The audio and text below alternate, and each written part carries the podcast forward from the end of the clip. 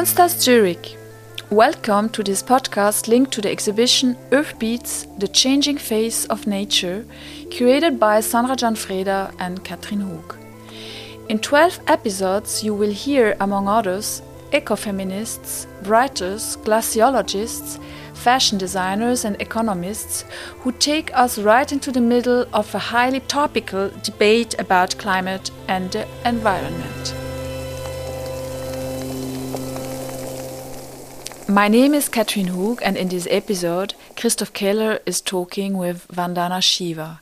She holds a PhD in physics and is based in Delhi. She is a world known environmental activist, advocate of food sovereignty, and ecofeminist. Shiva has written more than 20 books and is often referred to as Gandhi of Grain for her activism associated with the anti GMO movement.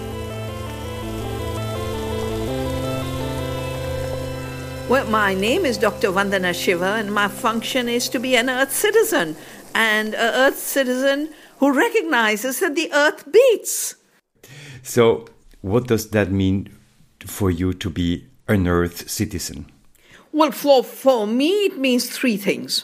It, of course, means that my, my training, my intellectual scientific training as a quantum physicist and quantum theorist, on the principles that showed that the Cartesian model, the Newtonian model of classical physics is so wrong. It doesn't tell you about the Earth. It is not the Earth story. It is the colonial story. It is the ballistic missile story. But it doesn't tell you the story of how the Earth beats. And quantum theory tells you much more closely how the earth is interconnected, everything is non separable. And the second beautiful thing about the earth is there are no fixed entities. The seed is a little seed and it grows into a giant tree. That is potential. That is potential. So, that is the first element of my earth citizenship to think with the earth, to think through non separation and interconnectedness. The second thing is to recognize that the new sciences are teaching us in biology, in ecology, that diversity is the organizing principle of the earth, that the earth has an urge to be diverse. Dominant systems have an urge to create monocultures, they have an urge to create monopolies. Nature has the urge to freedom, self organization, diversity. And the third principle is knowing all this to act responsibly, to work within the limits of the earth, because these are ecological scientific laws, and a science that denies these laws is unscientific. And the very important part is, since all of the earth beings are fellow beings, and so these three things together is what has shaped my thinking and my activism. One of the issues that are very important for you is ecological justice uh, for farmers and ecofeminism. So, justice to farmers is ecological justice because farmers, their main work is care for the earth. Ecofeminism for me is realizing that we had been given blinkers. Yeah? Capitalist patriarchy, the merger of capital and patriarchal power, of the economically powerful behaving as if they were dominant patriarchs and uh, could bully everyone, that the blinkers they gave us were first blinker, the earth is dead. She doesn't beat. Second blinker, people who work with the earth are stupid. They're primitive. They're barbarians. They need to be civilized to become part of the war against the earth. Third blinker, that violence against the earth is progress. Now, removing those blinkers and just celebrating the earth in her reality is ecofeminism. It's removing the blinkers.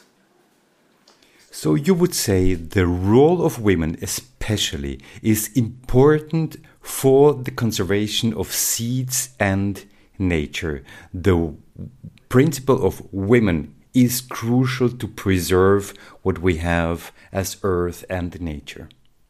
I woke up to this realization that women are central for the protection of biodiversity, of seed, of an agriculture of care, which agriculture means the care for the earth, um, through my life experience. I saw women of Chipko rising to protect the forests.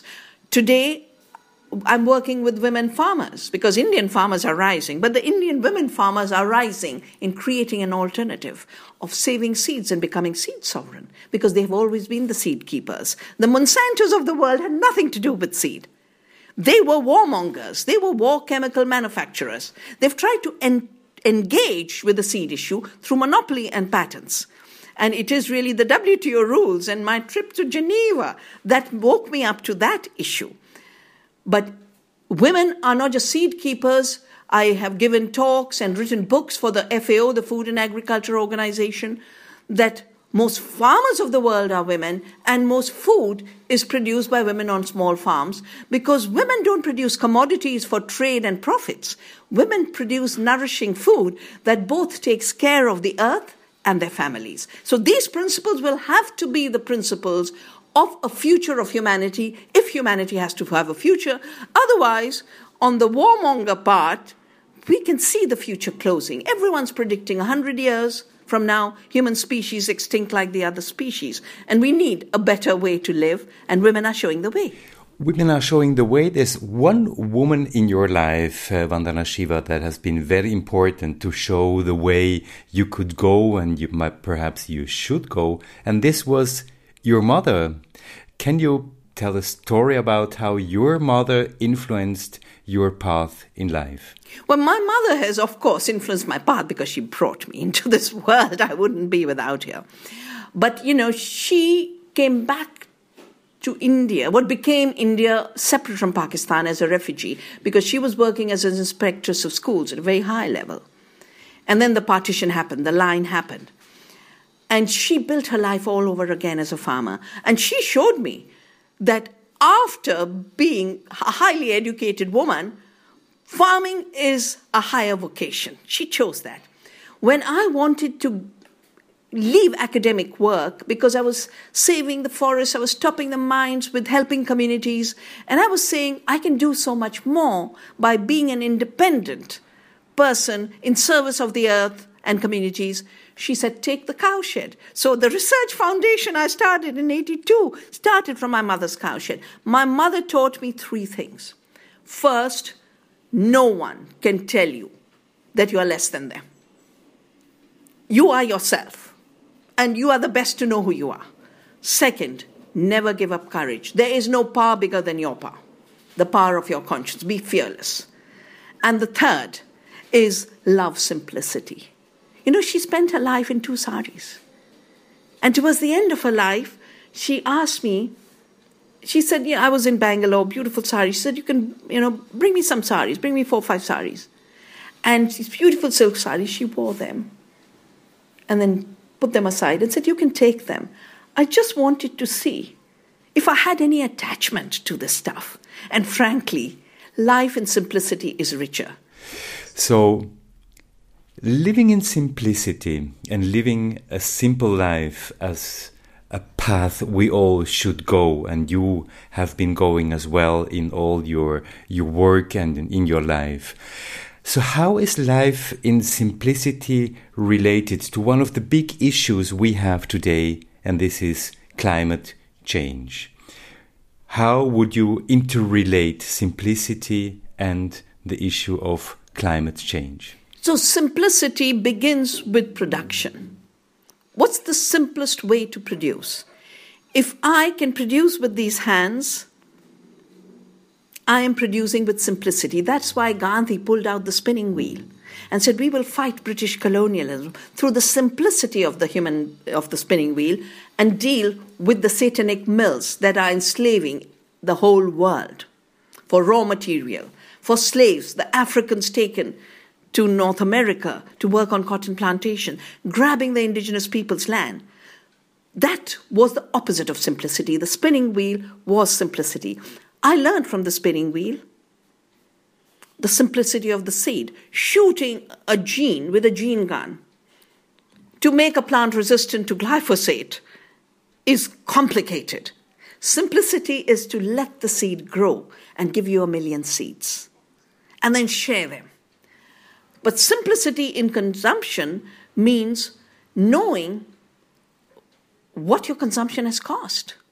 So, having the lowest footprint, but that means that you have to make having a lower footprint a higher value on life, and that is simplicity. And everyone has said, live simply so others may simply live. Gandhi said that.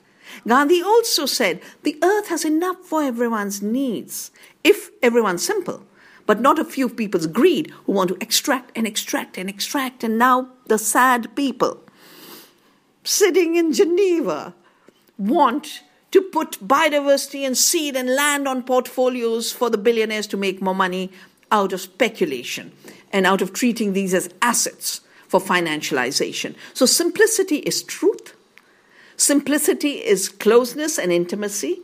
Simplicity is working the way the earth works. She doesn't complicate things, she makes things complex. But complexity is dealing with multiple relationships. Complication is creating ruptures so that you can extract more. And simplicity creates joy of life it because it gives you freedom. You're not, as a consumer, you're not hankering for more and more and more and never knowing enoughness. As a producer, you are working with the earth on her principles. One of the basic thoughts in, in your work is that this simplicity is embedded in local farmers. So, Vandana Shiva, my question would be what can we learn from these local farmers you are defending and you are working for on a daily basis and also in your scientific work and in your activist work? What can we learn from these farmers? I can only share with you what I have learned from the farmers, and it's the farmers who opened the, the door for me to learn from the earth. The first is no true farmer grows a monoculture. Commodity producing systems impose on farmers monocultures of commodities. But commodities don't feed the world. They go to make biofuel and animal feed. And that economy works on subsidies.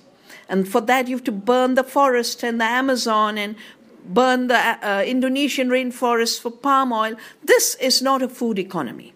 So, first, local farmers grow diversity. And to grow diversity, you have to be a very sophisticated co creator. Because to work with 12 crops, or nine crops, which is the name of Navdanya, the movement I started, it means nine seeds. To work with nine seeds, the nine seeds work in complexity, but when you work with them non-violently, you have to become part of that complexity and non-violence. So I've learned non-violent farming from the farmers. The second is you can't keep taking from the earth. You can't keep taking you have to give back. But a tiny bit of what the earth gives, you give back as organic matter. And then the earth gives you abundance forever. So this is the law of return.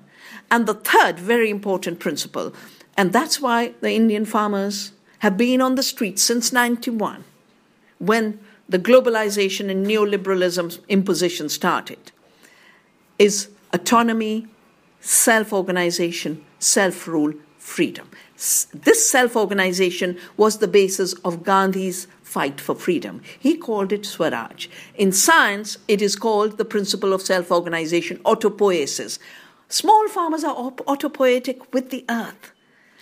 Industrial agriculture is a dictatorship of the chemical cartel, working against the laws of the earth, just extracting and extracting and extracting from the earth as well as farmers, leaving the earth poorer, which is why we have desertification, we have climate change, we have species extinction, and from the farmers, which is why small farmers are disappearing. There is one principle, as you mentioned, Geneva, that is administered and managed, especially in Geneva in the context of the GATT and later on the WTO. That is the principle of ownership by multinational through patents and rights on seeds. So tell me how this system of uh, property rights has influenced and affected the world of farmers today in India, especially. Well, it, you know, it was the GATT, which later became the WTO, which became the focus of my attention in 87 when I was in Geneva and the chemical industry at that time, not Syngenta, Ciba, Geigy, and all the others were talking about genetically engineering seed in order to take patents and to ensure that patents on seed would be across the world so no farmer would save seeds. And they talked about the year 2000, where all seeds would be GMOs, all seeds would be patented, no farmer would have their own seed. That's my journey of the seed and seed freedom. They wrote a law called the Trade Related Intellectual Property Rights, and Monsanto has gone on record to say we drafted this that seed has to be owned as property. I was at those meetings in 87. I said, but you don't invent the seed, and patents are given for inventions. But seed is not your invention, it is a co invention of nature, the earth, and the farmers who have evolved the seed in partnership with the earth. So I started Navdanya and seed saving. I started to work with my government and with our parliament to ensure we would write laws that say seed is not an invention. And Article 3J of patent law recognizes that. But Monsanto sneaked into the country illegally and lied to Indian seed companies to say we have a patent. And the Indian seed companies had no idea about GATT, WTO, nothing. And every seed company of India was locked into licensing arrangements on a false claim by Monsanto that they had a patent. They didn't, they can't.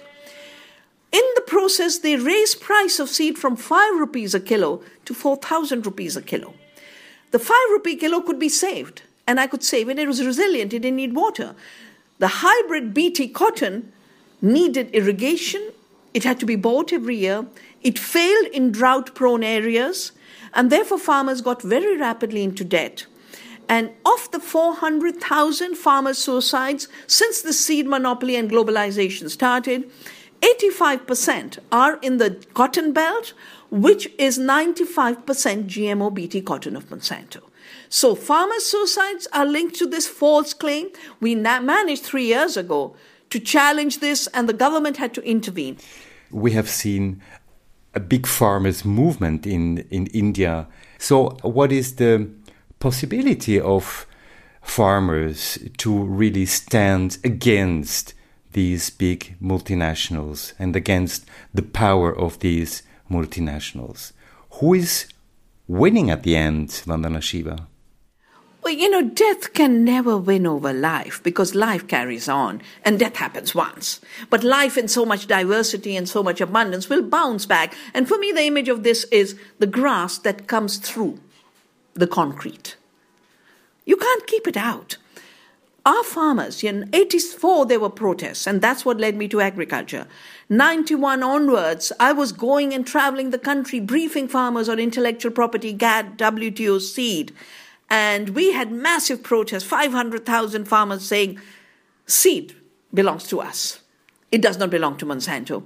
The current round of protests is because the laws that had been held back since 91, these are not new laws. These were brought and then farmers would defeat them. They were brought and farm. And they're World Bank law. You know, World Bank said, get rid of stockholding limits. Get rid of regulation of price.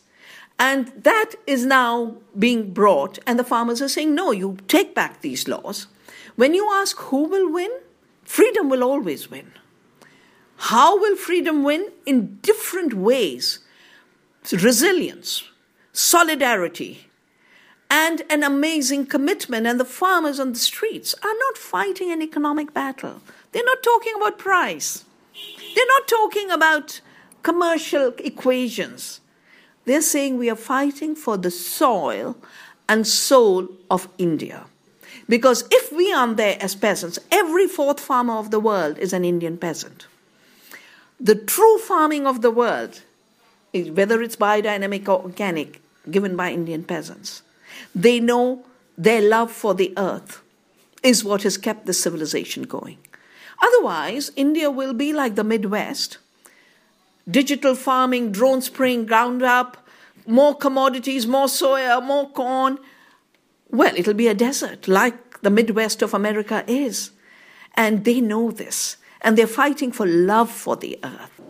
So, to sum up, uh, Vandana Shiva, this conversation is taking place in the context uh, of the art exhibition Earth Beats, as we already said, here in Switzerland, in Zurich. So, if you take a little bit a step back from from your work and then you look at the world of art, what role does art play in all this discussion we are having here related to earth, to seeds, to the power of women, and to the power of peasants and of farmers? Well, you know, art by its very nature is creative. Art by its very nature has to synthesize and create patterns of coherence. Art by its very nature uses the hand. You know, if you were to put out giant sized prints in a mega, mega robotic factory, would you call that art? No, you would not. You would call it a commercial print. Art is special because it is the coherence of the head and the heart and the hand working in such high levels of integrity that it has direct communication with others whose heads and hearts and hands are working together. So it is a unifying force. And at this point, you know, I'm fortunate that my scientific training was about unity and interconnectedness, both in ecology as well as in my quantum theory. But I'm also very fortunate to be a child of this Indian civilization, which is constantly about oneness and interconnectedness. And at this point, when, in the name of science, so much fragmentation is being done, so much rupture is being done, so much censorship is being done. I've, art is the voice of freedom. It's a voice that will contribute to the opening of the doors for a future world, a possible world.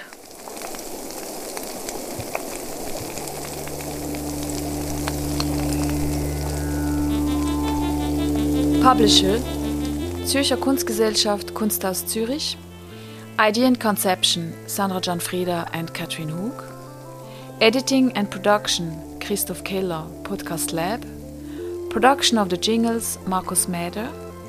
This podcast is on Apple Podcasts, Spotify, Deezer, and Audible. With many thanks to Rhiannon Ash, Esther Braun, and Sarah Carla Nancy. With support of Swiss Re, partner of contemporary art, and Tabaka Indigo Foundation.